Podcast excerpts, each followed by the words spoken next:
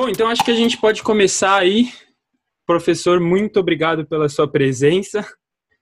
E é um prazer tê-lo aqui conosco. Como é que você está, dada a nossa situação aí?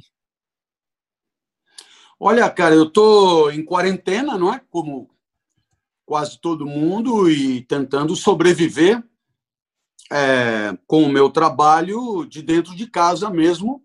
E, naturalmente, é, tentando ser um pouco útil para a sociedade, é, falando as coisas que eu falo sobre a vida, porque, no final das contas, nunca sofremos tanto na nossa vida pelo mesmo motivo. Né? Melhor, nunca tantos sofreram pelo mesmo motivo é, na vida que vivemos. Né? Então, é um, é um momento de, de solidariedade, é um momento de todo mundo tentar fazer o melhor que consegue fazer para ajudar os outros, e é o que eu estou tentando fazer. É, bacana, verdade. Inclusive, me servindo aí do teu do teu canal, do teu da tua iniciativa para isso também. é, então, eu acho difícil, mas para aqueles que não te conhecem, eu queria que você nos contasse um pouco sobre você, quem você é, sua carreira. Bom, eu me chamo Clóvis de Barros Filho, é, eu tenho, vou completar 55 anos. É, eu, desde muito pequeno, tive certeza que queria ser professor e, portanto, tudo que eu fiz foi para que isso acontecesse.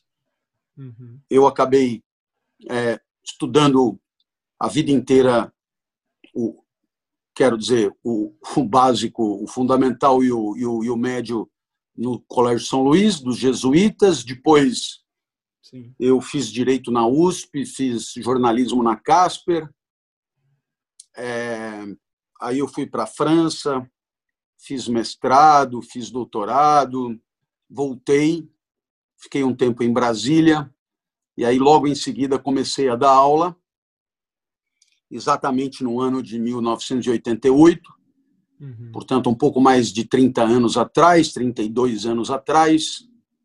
Meu primeiro emprego foi na Casper Libero, faculdade onde eu tinha estudado. Então, eu acabei depois indo fazer pós-graduação em comunicação. Aí acabei abraçando a disciplina de ética, o que me levou a fazer mais uma graduação em filosofia. E, e de certa maneira, a partir da, do ano 2000, eu é, eu passei a, a falar para públicos fora da universidade, na condição de palestrante, quase sempre sobre questões de filosofia, mais especificamente filosofia moral, ética, etc.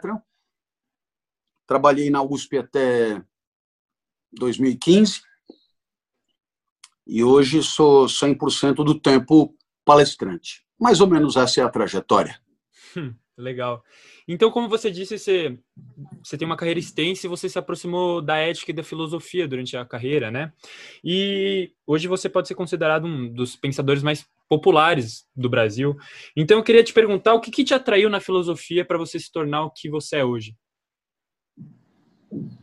Não, é lá na dizer, nas, nas faculdades de comunicação a minha disciplina era ética e legislação de imprensa, né? Aí, bom, a parte da legislação não tinha problema nenhum para mim, porque o direito eu tirava de letra, mas a parte da ética era bem bem senso comum assim, né? Eu era bem fraco. Ah, tá. E aí então eu me perguntei aonde será que eu posso aprender mais sobre ética? Uhum. E aí eu entendi que era na filosofia. E eu prestei vestibular, já era velho, Sim. e fui fazer graduação na FEFELET em filosofia. E aí me encantei com muitas outras coisas que a filosofia também proporciona. Então, eu tive uma intuição que só se confirmou na medida que eu fui estudando. Uhum. Beleza, legal. Então, vamos entrar agora na primeira temática da entrevista, felicidade, um dos temas que você mais fala. Vindo lá de trás, um conceito muito interessante é o da eudaimonia, que para Aristóteles é felicidade plena, e é ela que almejamos toda a nossa vida. Segundo ele, nós nascemos para sermos felizes. Então eu queria te perguntar se você acredita nessa visão de felicidade. Você acha que nós nascemos para sermos felizes? Bom, é, é, é, essa é uma maneira de pensar tipicamente grega, não é? Uhum. Que relacionava a existência de tudo a uma espécie de finalidade ou missão, que Aristóteles mesmo chamava de causa final, né? Sim. É, assim, se você quer saber o que eu acho mesmo, eu, eu, eu pessoalmente acho que nós não nascemos para nada, né? Quer dizer, é, eu acho que o nascimento decorreu de causas materiais e eficientes. É, então, é, de uma certa maneira, não há uma missão ou uma finalidade que pré-exista a nossa existência. E assim, estamos no mundo, é, é, num universo infinito, indo do nada para lugar nenhum, né? indo do nada para lugar nenhum. É, é, de certa maneira, todas as referências que nós temos são referências é, combinadas, convencionais, tipo norte, sul, que é só para a gente não se desesperar muito, mas, na verdade, é, estamos todos no mesmo barco, um pouco largados, e é, a vida é um pouco isso, é um pouco é, uma, um delta T, né? Um, um, intervalo de tempo sobre a Terra, é, que, a meu ver, é, não se justifica por finalidade prévia nenhuma. Até porque, vamos combinar, se nós tivéssemos nascido para ser feliz, né, vamos combinar que é, muito pouca gente teria cumprido a sua meta, né? a sua missão. Né? Sim. Porque a felicidade, pelo menos no meu olhar, é relativamente rara. É relativamente Sim. rara e, portanto, é, é, não, não sei se eu concordaria com a afirmação, não. Tá. É, como você falou, felicidade é rara, você de, já definiu felicidade como um pequeno segundo de vida que gostaria de repetir. Então, como que você acha que é possível ser feliz no tempo que a gente vive hoje, todo esse contexto de pandemia, tudo que a gente está passando?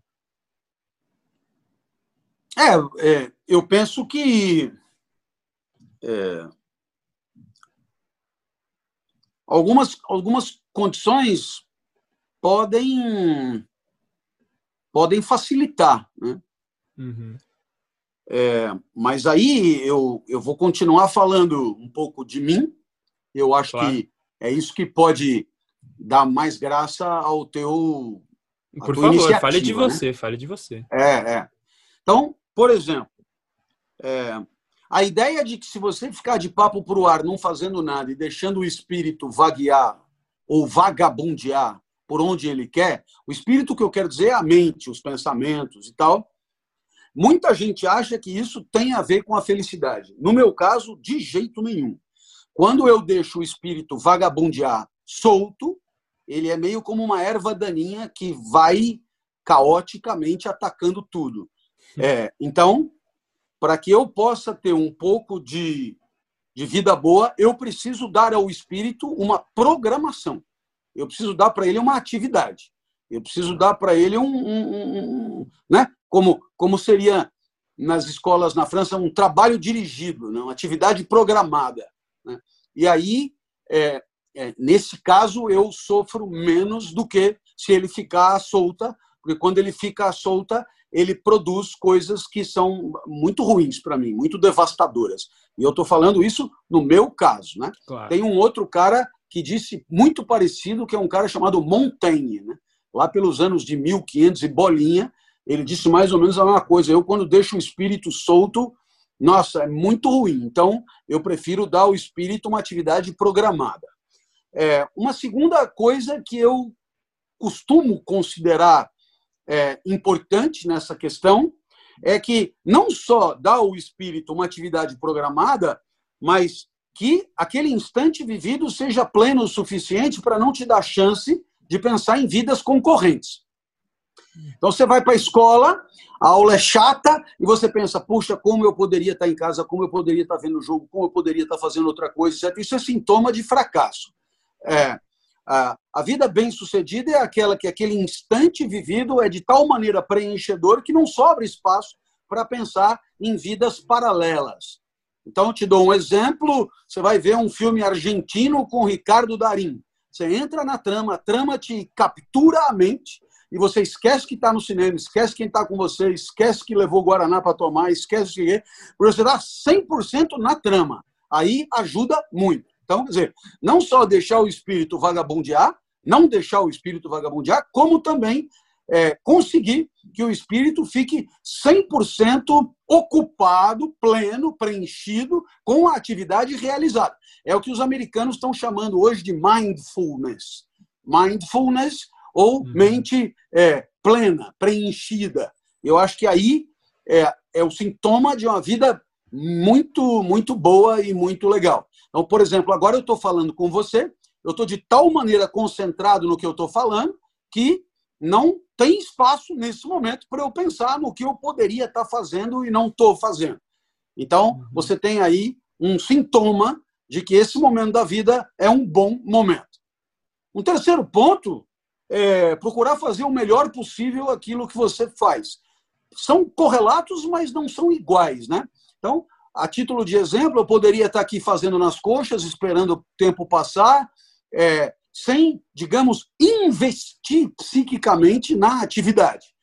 É, isso acontece muito em sala de aula, eu vejo pelos alunos que eu tive, pelo aluno que eu fui, né, de muitas aulas, nossa, o cara está falando lá e você né, está muito desfocado, muito longe dali, muito. Então, eu, eu acredito que, é, seja o que você estiver fazendo, se você se dispuser a fazer da melhor maneira possível, é, isso é, é, é digamos, um, um bom caminho para que aquele momento da vida faça sentido, até mesmo lavar a louça, que é o que eu ando fazendo muito ultimamente. É, lavar a louça nas coxas é um é, é horrível, assim, é horrível porque não faz o menor sentido. Está lavando a louça pensando em outra coisa, é insuportável. O corpo num lugar e a mente em outro lugar. Agora, quando você lava a louça focado em fazer aquilo da melhor maneira possível, com a mente focada ali, dando atenção àquilo, faz muito mais sentido é, lavar a louça em busca da perfeição. Então, é, um outro ponto né, é, é, ainda mais a pandemia ajuda muito a entender, é você perceber que quando você age, você ajuda as pessoas, você colabora com as pessoas, as pessoas têm um momento de vida melhor graças a você. Isso costuma ser muito legal, muito gratificante, preenchedor, etc. Nesse momento, você tá, tomou a iniciativa de fazer essa entrevista e eu estou aqui com você, falando com você, e supomos nós dois que alguém ouvirá e desfrutará e aproveitará, etc. Isso pode ser muito legal. Então, acho que você tem aí algumas alguns pontos que me parecem muito importantes para que a vida possa ter algum valor. Legal, é isso aí. Então, agora mudando um pouco de assunto, vamos falar de ética. Eu recentemente estudei estudei ética, um dos temas que mais aparecem na sua bibliografia e carreira acadêmica. Então, como é um conceito relativamente abstrato, eu queria que você definisse para você o que é ética. Para mim, ética é um exercício coletivo da inteligência, se você preferir, todo mundo pensando junto, uhum. para identificar as formas de interação que melhoram a convivência. Então, é, poderíamos dizer, eu no livrinho lá que eu escrevi com o Cortella, Ética e Vergonha na Cara, eu defini ética assim, a inteligência compartilhada a serviço do aperfeiçoamento da convivência. Então, quer dizer, a ética tem um, um, um procedimento que é pensar, pensar bem, pensar junto, e ela tem uma finalidade para esse pensamento, que é tornar a convivência entre as pessoas que estão pensando uma convivência melhor, mais justa, mais harmônica, mais, enfim. Então, e, e o caminho para isso é a identificação de valores de convivência de princípios de conduta e de normas a respeitar. Então, uhum. é, vamos lá. Atividade do pensamento, o caminho, valores, princípios e normas, a finalidade, a convivência aperfeiçoada. Acho que ficou claro, né? Hum, claro, sim. E outro conceito que às vezes se mistura muito com ética é moral. Então, como é que nós podemos distinguir essa, essas ambas concepções? É que enquanto a ética, como eu disse, é uma atividade coletiva, né? poderíamos dizer uma produção social em busca da melhor convivência, a moral é sempre uma questão de consciência, é uma questão de uhum. individualidade, é uma questão é você com você mesmo pensando nos limites da sua ação. É quando você livremente decide respeitar princípios que norteiam a tua ação, visando dar à vida uma maior dignidade. É, a moral aparece com mais colorido na hora que você é, se impede de obter vantagens, ganhos, prazeres, é, em nome de, do respeito a algum princípio que você livremente decidiu é, seguir. Isso é ótimo, por exemplo, na hora de colar na prova. O professor dá questões de prova e o professor diz: Bom, eu vou dar uma saída e já volto, a prova é individual e sem consulta. Bom, você estima que o professor vazou, que você tem alguns minutos para colar à vontade, mas você se impede de colar, é, você se impõe uma nota baixa, porque livremente você não aceita colar, porque você considera é, indigno da tua vida. Né? Isso é uma possibilidade e é uma possibilidade moral. Quando você pode fazer, porque não, não a moral é bem isso, né? Não tem ninguém olhando, você não está com medo, não é por não é por medo, mas é por por entender que é mais digno agir de uma maneira e não de outra. Sim. É, bom, agora partindo para o nosso último tema, em 2015 você escreveu o livro Somos Todos Canalhas, Filosofia para uma Sociedade em Busca de Valores. De lá para cá, você acha que essa busca de valores deu resultados ou nós estamos ainda no mesmo pé que, que nos encontrávamos?